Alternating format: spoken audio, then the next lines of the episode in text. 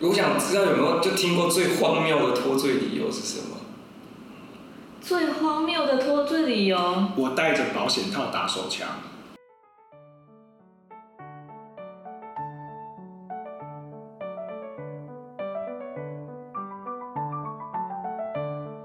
大家好，好像我是大家的好邻居曙公，对，那么欢迎大家有各种就是啊心率上的疑难杂症都可以来问我，那我再来帮大家问一下我两位老师朋友，对，OK，这样子开场可以吗？对你自己觉得？啊，我自己觉得。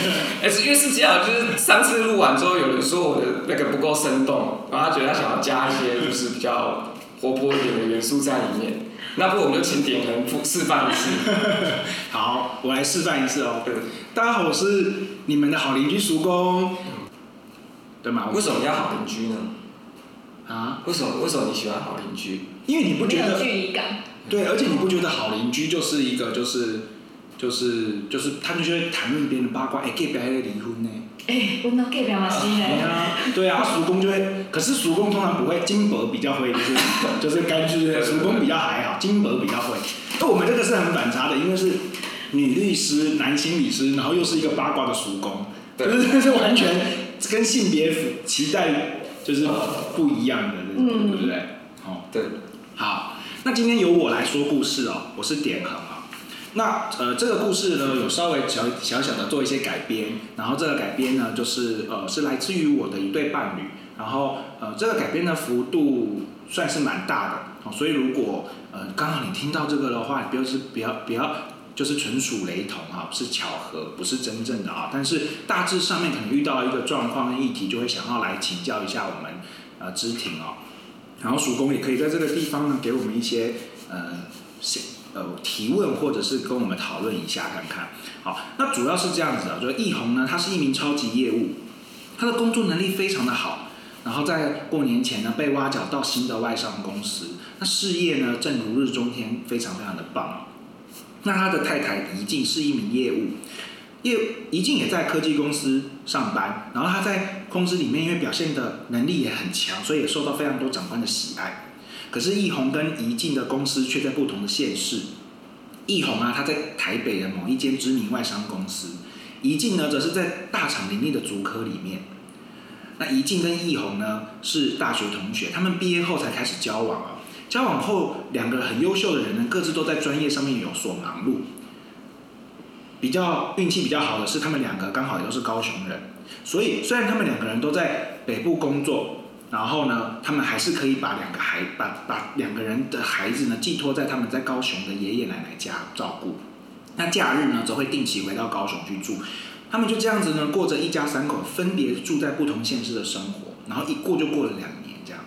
那本来是规划在孩子三岁的时候就要把孩子带到北部去一起住，好，然后可是一起在北部生活。可是易红呢，他就在呃去年。的时候，就是被挖角前呢，发生了一场肇事的车祸。那这个车祸是他是他是主要的肇事人啊，所以他自己就背负了一个巨额的赔款的呃债务在身上，然后也因为这样子打乱了两个人的规划。那这个巨额的赔款就使两个人更加的投入在自己的工作当中。那这个分隔两地的伴侣呢，开始比以往更少更少时间的相聚。好，然后也在这个状况底下，两个人的感情就开始好像越来越淡了，然后好像也说不上来这样子。那易红常常抱怨怡静不常听他说他的压力，然后怡静就会常常觉得易红怎么还是那么不积极，已经欠那么多钱了还不够积极，就这样子。那就在两人出现纷争的日子里面，易红认识了其他公司的业务美娜。那他跟美娜在这一个月里面呢，就发生了好几次的性关系。好，那在奕弘的说法，他比较认为这是一夜情或者是炮友的一个状况。好，但怡静就不这么认为啦。怡静在某次进到奕弘的北部住所的时候，他发现了异状，他就一直逼问奕弘，奕弘就在怡静的逼问之下，就承认了这段婚外情哦。那两个人在这个过程当中，经过了一番激烈的争执，奕弘一直跟怡静保证说，他没有移情别恋，只是在那段孤单的日子里面去寻求了短暂的温暖而已。然而，宜静对这件事情还是耿耿于怀，无法释然。所以两个人就为着此事争执不断。那已经非常的非常的痛苦啊，想要维持婚姻，可是内心又纠结不过去。他很想要离婚，可他想到他的孩子还那么小，然后他又担心接下来如果离婚的话的官司不知道该如何处理，然后也不知道孩子到底会不会跟着他，所以他就也这个东西也就暂时搁置在这边。他对易红就是又爱又气了。那易红在这个过程当中也知道自己理亏，可是呢，他看到怡静这样三天两头的情绪崩溃啊什么的，他也快要受不了了，而且开始疑神疑鬼，每天都打电话问他在哪里。那在这样的情况之下，他的精神也遭受到极大的折磨。然后他也动过离婚的念头，可是他又他也是同样的想着孩子，想着这个婚姻会不会给他带来其他的困境。好，所以在这样的情况之下，他们两个人就想说，哎，来咨商看看，好，来进入了伴侣咨商。那究竟法律可以帮助到他，或者是智商可以帮助到他？我们也不去特别去做一个结论，可是我们就借今天这个机会来讨论看看，如果从我们的心理学的角度，或者是从律师的角度，我们会怎么看待这对伴侣？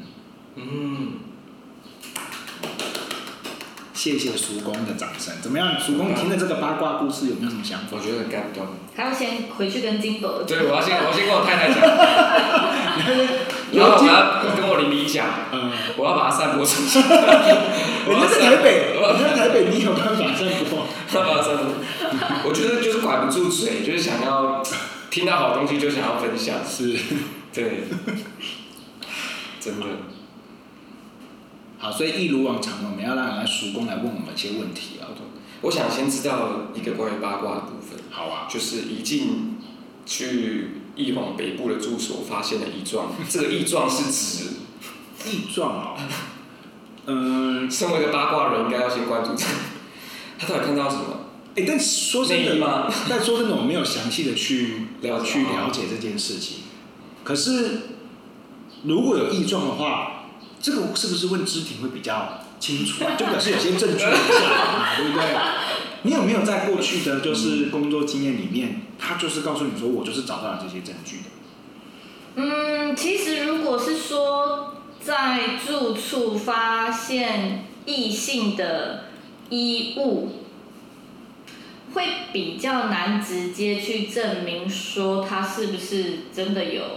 婚外情只是能够合理怀疑，但是这个怀疑的程度可能没办法到确信这么高。但是如果你在家里面发现保险套之类的东西，对，那他的怀疑的程度就会比内衣裤还高了。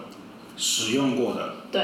嗯，那这个判定是由就法官来，就我们同样可以用这个方式来做。以前，以前在征信社比较热门的时候，很呃，他们的处理的方式大概就是跟监嘛，我们俗称跟监，就是跟着他们，看到他们进汽车旅馆，然后征信社的人他就会去 order 隔壁的那个房间，嗯，对，然后如果隔音效果比较没那么好，或者是他们会抓那个时间。再去破门，但是这我我觉得会有个 bug，就是要怎么破门？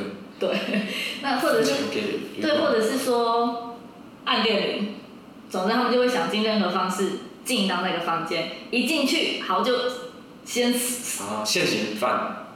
哎，对，如果但是要抓到现行犯的那个程度很难。如果你是指过往我们那个刑事的通奸，它是指。性器官要结合，所以你要抓到性 现行犯是有难度的。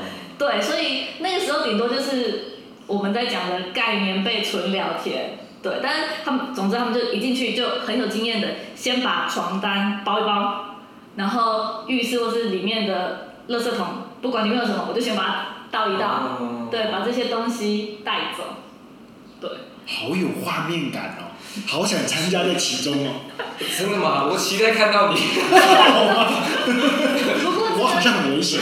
这个之前也有法院的见解认为说，你去这样去搜汽车旅馆的东西是侵害汽车旅馆的权利了。嗯、是。对，所以后来又演变成说，他们跟汽车旅馆买床单。哇。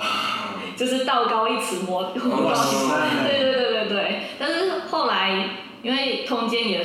除罪化了啦，所以这样的状况就呃，他们还是会跟，但是已经没有需要到一定要拍到现场，或是确定说有有什么样，因为呃去拿收集床单或者是说保险套，我们主要是要去验说上面有没有两个人的提议。嗯。哦。对。证证明他们。对对对对对，因为你要拍你要拍到那个画面是有难度的，除非你已经架一个摄影机架在那边很久。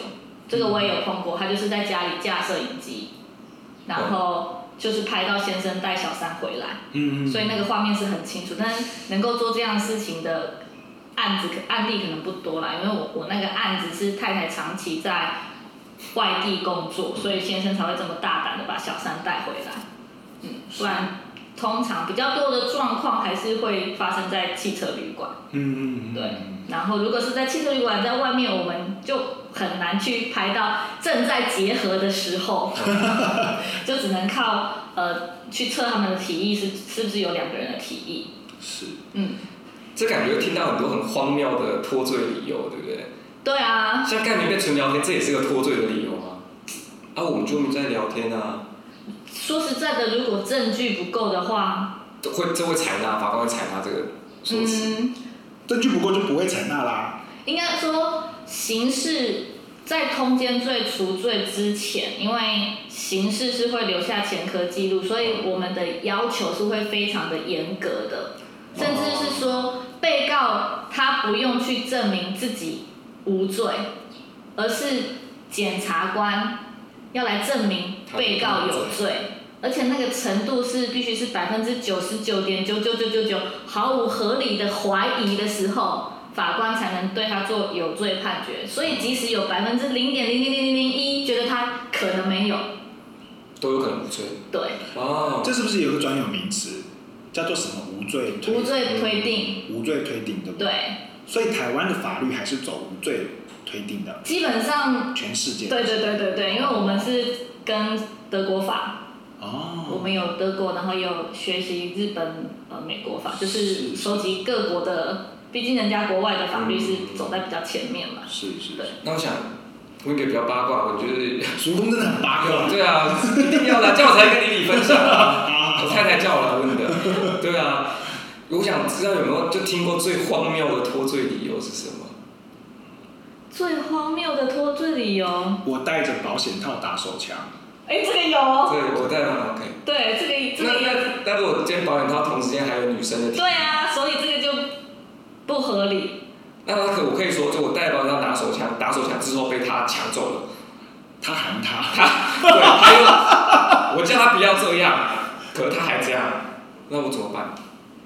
我叫他不要不要不要玩我丢过的东西，他还要，这样可以法官会采纳。我紧张死。我没有我没有听过这种这种太瞎了，因为其实其实我我我觉得这样法官法庭上面会很有趣，就是。大家都这样。你应该开庭的时候就被骂了。真的吗？这个不可以说这样子。可以说啦，但是我可以想象检察官就是可能白眼翻。可可这也是就百分之零点零一的可能。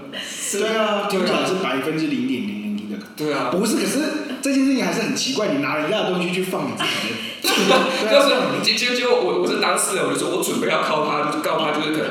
可能就抢我东西啊，或者我准备要告他。哦、我所谓的那个百分之零点零零零零一，或者说有其他的东西可以去佐证说，而且这个其他的证据必须是合理的，其他的证据可以去证明说他有可能没做这件事情。嗯、对，哦、但是刚刚的说辞，对对，明显是脱罪用的。嗯，对，如果。如果因为他这样的说辞，然后我们认定他就是那个百分之零点零一给他无罪，我觉得太过分了。法官应该应该收回。就 是那个恐龙法官的那个会更多，对不对？对。我之前之前也有处理过一件，他们是在车上啊，然后太太是放了录音笔，所以是有录到声音，对，喘息声，喘息声跟这个对，然后。男生是主张说他是那个是排档的声音，好精彩啊，好精彩啊！嗯，这这个就有这排档啊，这就够八卦了吗？可以可以可以，这我实在这我太太最爱了。但我很难实在，我实在很难想象排档为什么会有这样的声音。但他总要说我车子比较老旧，所以就是排档。哦，那应该是引擎声啊，哦，之类的。总之他就是这样讲。那一审的法官也真的判他无罪，所以我们就蛮傻眼的。啊，后来是有上诉，上诉对二审是。那申银生他怎么解释？因为你排档的时候你会累啊。你要懂，我要手排车，要手排车，别再撞了。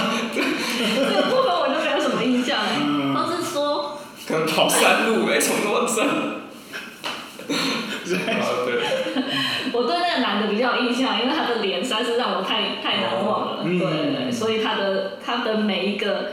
要脱罪的说辞，我就是每次听我都气得牙痒痒，所以他的他的说法我比较会有印象。他的脸让你太难忘，是长得很丑，是不是？哦，他是老师哎。哦，是哦。嗯。这可以说。别人是老师吗？我也是老师。是老师啦。哦。对对对，但大家都叫他老师。老师。对。所以我就会觉得。就是看起来一表人才，哦、但是没想到就是对老婆的对对老婆的手段是这种残忍。是，我说我突然觉得律师这工作很有趣。欢迎来考虑。好像没有想象中这么沉闷。看尽人生百态这样。嗯嗯。对。所以叔公还好奇什么背景的八卦嘛，蛮多？我就觉得这故事就是，我想知道那个，因为他们毕竟是处于远距离嘛，是对不对？远距离在法法律上会有什么问题吗？不会啊，如果他们是约定好的，那就 OK。约定好的。对，就是他们有因为工作，其实这真的蛮常见的。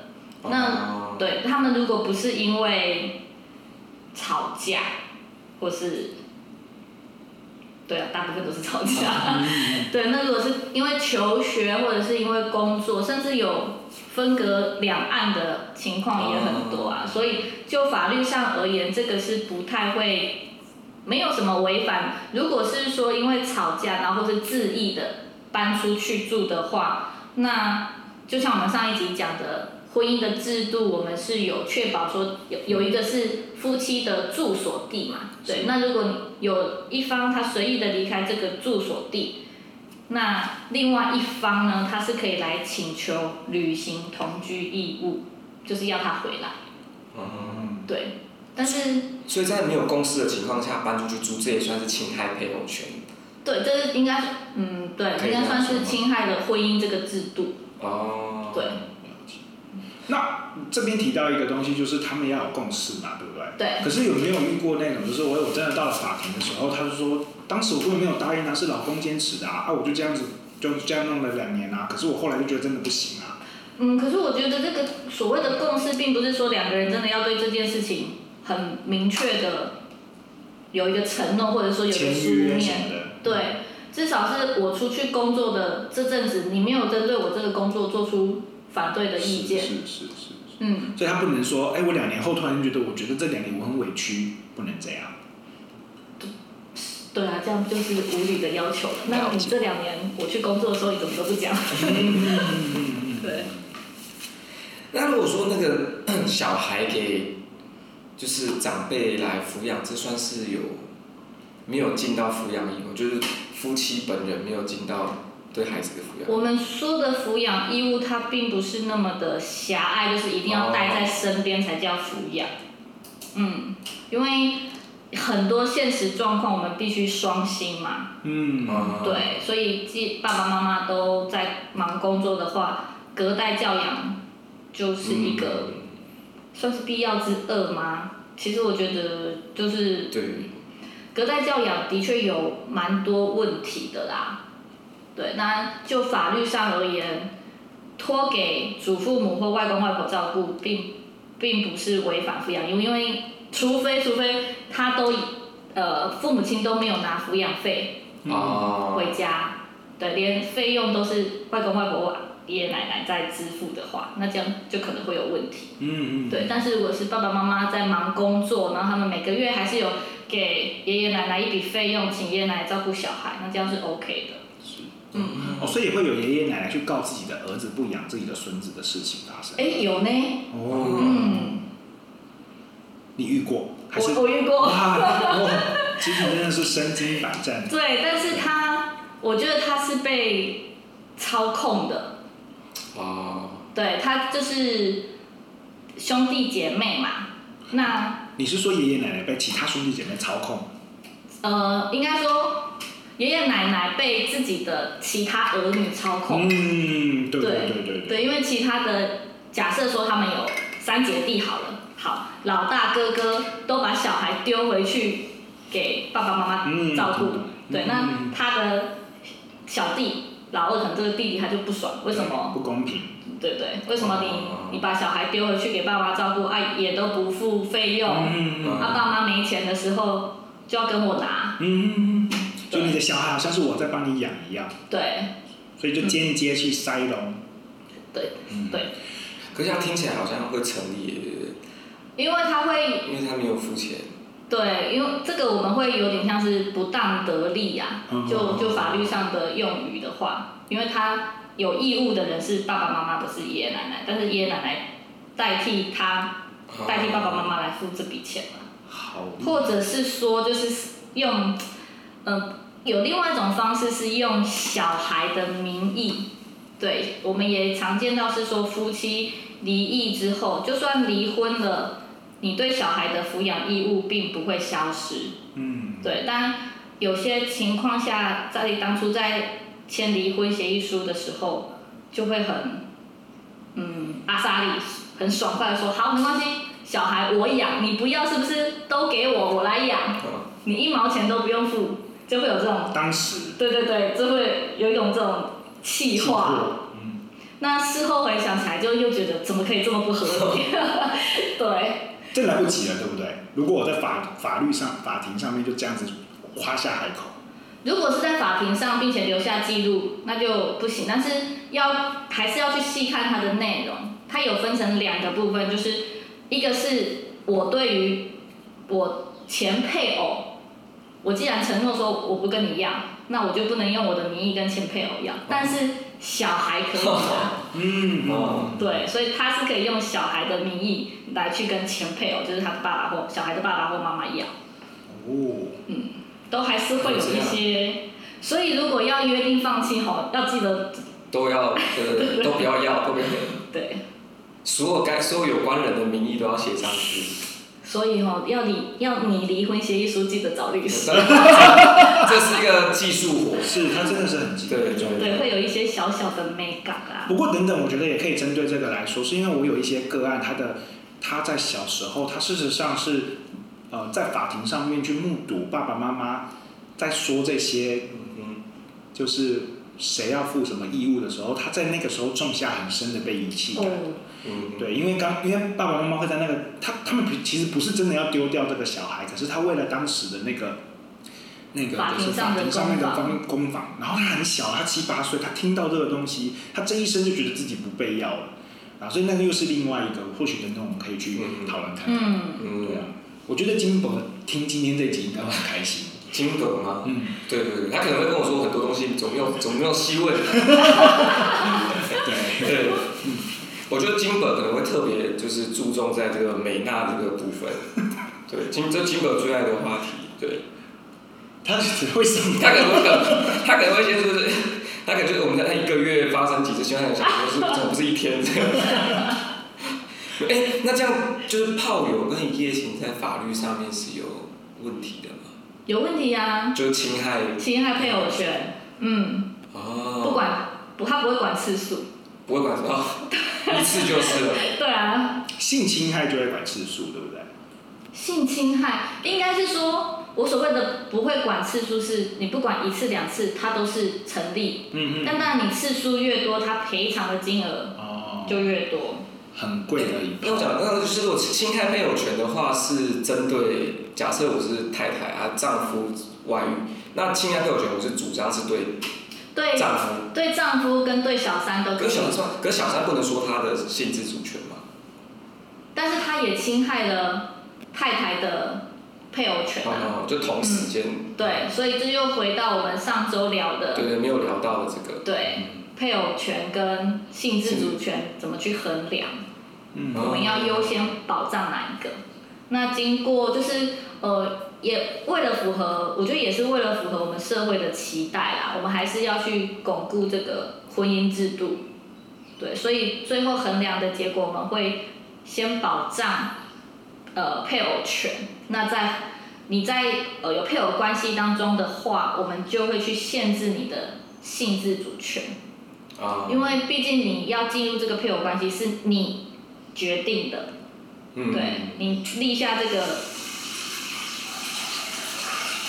没关系。对对对。这是我们的音效。这是我们的音效。对对。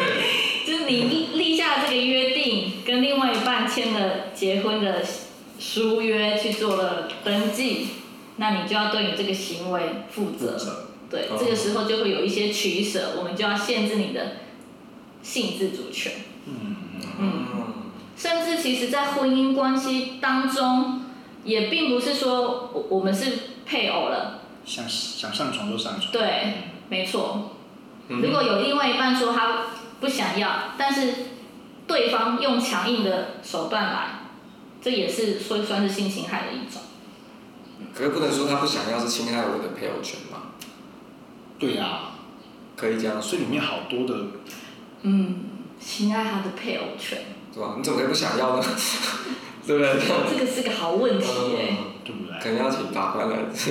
对，这可能以身试法一下。我们还是看看这样的主张会。会有什么样的效果产生？嗯，不过我猜可能里面背后夹杂的其他因素很多啦。嗯，他不会单单就是说，哦，我我今天想要跟我老婆上床，然后他拒绝，然后他就侵犯我的。他通常不会因为一次或什么，他可能会有其他的故事，对吧？所以可能到法庭上面的时候，这些事实发生过的东西都得拿出来作为一个佐证。其实会比较常出现的状况是他们的。离婚诉讼的时候，先生来这样主张。对，哦，听起来是这样子。嗯，对，他就就会问说，你对于这段婚姻你有什么不满？嗯，他就会说啊，我太太都不让我碰她啊，什么什么，我我说一句他顶十句，或者说什么对我很冷漠之类，他就会变成是像点人讲，他是每一个小小的环节串成一个大故事。是是是。嗯、那那那会不会有情形，就是呃，就是说太太不让先生碰她？然后太先生就因此去找了其他的女生，他对他就会借口说，因为我太太都不让我碰她，所以我只好在外面找。但是这不是这个不合理的，对不对？我觉得这是这样侵害太太配偶权，可太太又侵害了先生的配偶权。哇，这真的是错综复杂哎。对，我觉得婚姻在婚姻关系里面，到底要怎么去解决这样的状况，很考验智慧啊。是的，是的，嗯。这个确实也是会，就是进到婚姻智商里面的时候会被谈起的议题啦。是，嗯。那你都怎么样建议你的个案？你是说，如果他们是，如果是如果先生这样抱怨说，我太太都不让我碰他，所以我才去外面发展新的关系。听起来好像很合理。合理。听起来乍听之下，如果我们叔公好先进。我觉得金伯要小心，因为金伯不在我才敢这样讲。金伯在，我就会斥责他，怎么可以这样？太过分了，不行。对对对，把我们的传统风俗都放哪？可是我觉得，就是在智商室里面的话，我们会花更多的时间去探索为什么不愿意的原因嘛。哦。对啊，对啊，就是可能会就不想，纯粹不想，就不想。那不想里面到底是因为我生理不行，或者是说我跟你我对你感情上面有问题，就就就是不想，我不想要做这件事。我不想告诉你。对，我。那你来智商是干什么？心理智商很贵哎。对啊，对啊，应该不会啦，就是通常不会这么就是倔强的，就是我就是不想，因为如果是这样的话，那个信任感会不会？对，是有可能是这个样子。比如说，我就有过就是年轻的伴侣，他来的时候，女朋友就是。他就是他就是自己宣称他自己，呃，冷感，冷感，我们尺度可以了哈，就是他就会说他他就是没有分泌啊，他就是会湿，就是不够湿，那这个过程会很辛苦。可是男朋友就会一直坚持，就说不会，我在跟你呃行房，我在跟你做爱的时候，我觉得你的湿度是够的，就会他们就会开始类似这种容易争执。那女生的主观就是觉得我生理就是不行，就是那件事情就是不是我喜欢的。对，所以其实，在咨商室里面，关于性这件事情，他们各式各样的展现都有的，有的就是很喜欢，有的就是不喜欢，那就是天生不一样。所以这一块，我觉得在婚姻之商或伴侣之商的时候，他就是需要去彼此共同去了解这件事。好，所以这是属于生理层面的。可是如果是心理层面的，好，那我就有遇过伴侣，就是女生歇斯底里到男生真的没有办法，就是在那个过程当中有反应。嗯，所以他可能一个月才一次。嗯，好，或者是说，就是我就是后来就是干脆不要。所谓的歇斯底里是什么？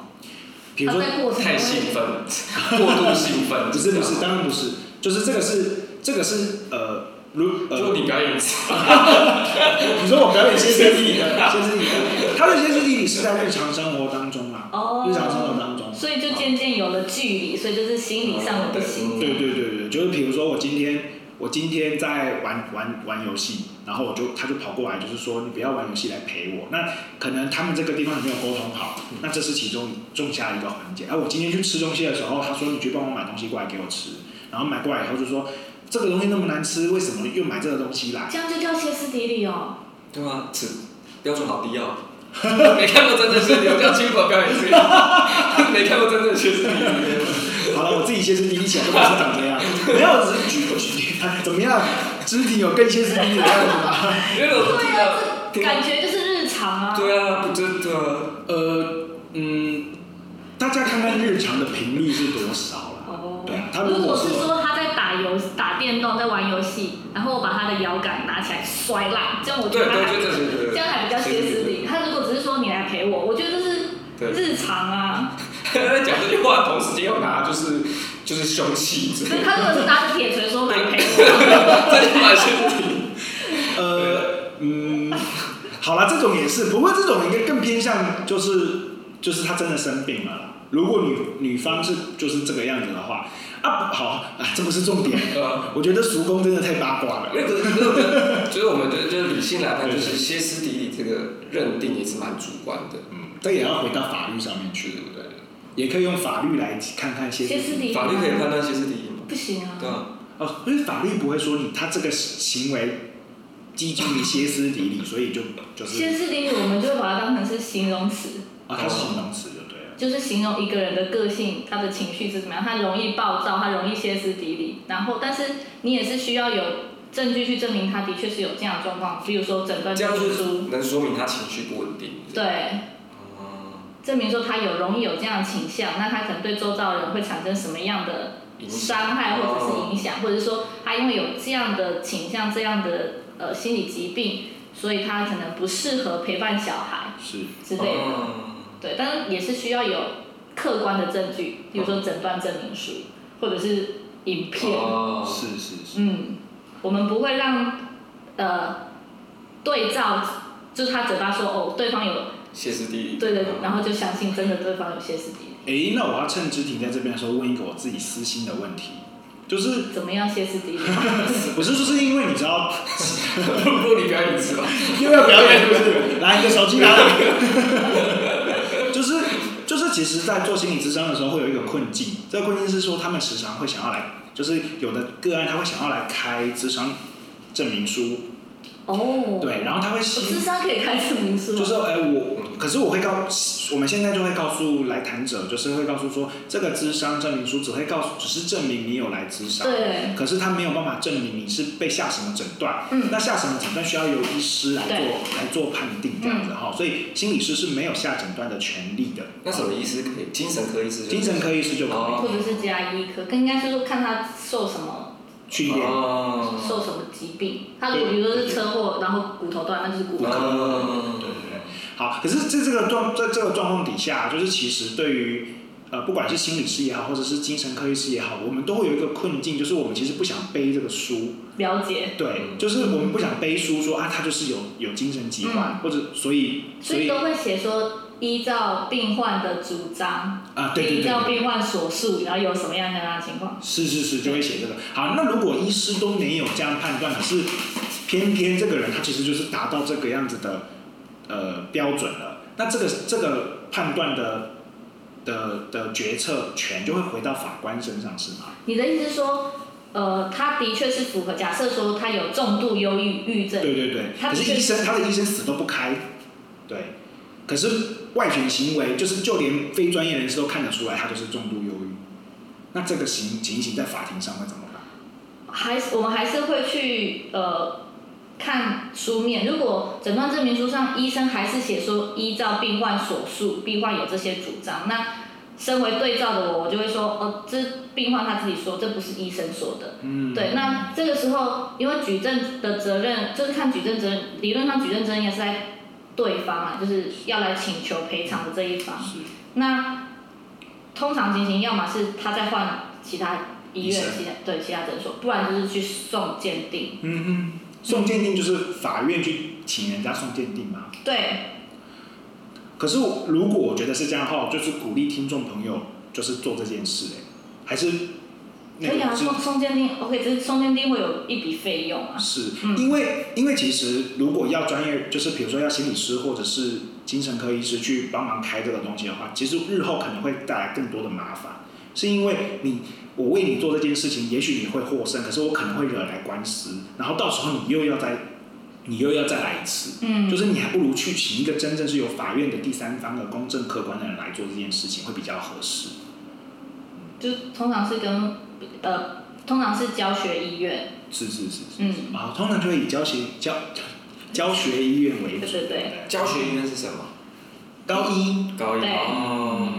或者是说，对对对，或者是说，呃，精神科比较著比较有名的医院，是是，凯旋医院，哦，专科医院，对对对对对对对对对，慈惠医院，哦对这一类的，对对，嗯，就那送鉴定也都会送这一类的吧？对，应该说如果是精神方面的话，我们就会送这一类。那如果是呃车祸的。就比较会是送，比如说荣总啊，或者送高一，是是是是是嗯，了解，嗯，结果学到很多哦，就学到，先想一下后路，以后跟金本吵架，我歇斯底里的尺度要拿一下，是，好，对，好，接着，好，我现在沉浸在歇斯底里这样子，我觉得这这太棒了。我觉得我的金箔要小心自己触发。我比较想要认识一下金箔，因为我觉得你学太多了，所以要认识一下他。要保护大家，OK。站在一个女性的立场。没错。对，要要保护一下女性。没错。眼前那个男性感觉已经钻了太多法律漏洞。学太多了。对对对。那我想问，如果说故事里面的，因为我们只只如果说故事里面的男主角是你的当事人。这个吗？对，你为什么？易红如果是你的当事人，对吧？因为他好像的确有一些犯法的行为出现，就是侵权的行为出现了。对。对。嗯，我如果要我对当事人有有想法的话，我通常我都是会在跟他咨询的当中知道一些，不管是看他的表情，或是知道一些故事以外的事。对，那如果单就这个故事来看的话，我会比较想，我我我会比较觉得说，想站在同情他或是帮助他的立场，因为整个故事的脉络看下来，他还是爱着太太的。嗯。对。他不是没有像我们上一集的。对对，阿威。是对对，这么的不择手段。嗯。对。如果他们都还是对于彼此都有。想要继续努力的状况下，我是会愿意协助他，但是我会要去了解他还试图想要回到这段婚姻的原因是什么。嗯嗯嗯嗯，不是不是只是盲目的觉得说我该回去那里就回去。哦。因为其实就是故事听下来，他们俩双方好像都还是希望可以继续维系。对。是的。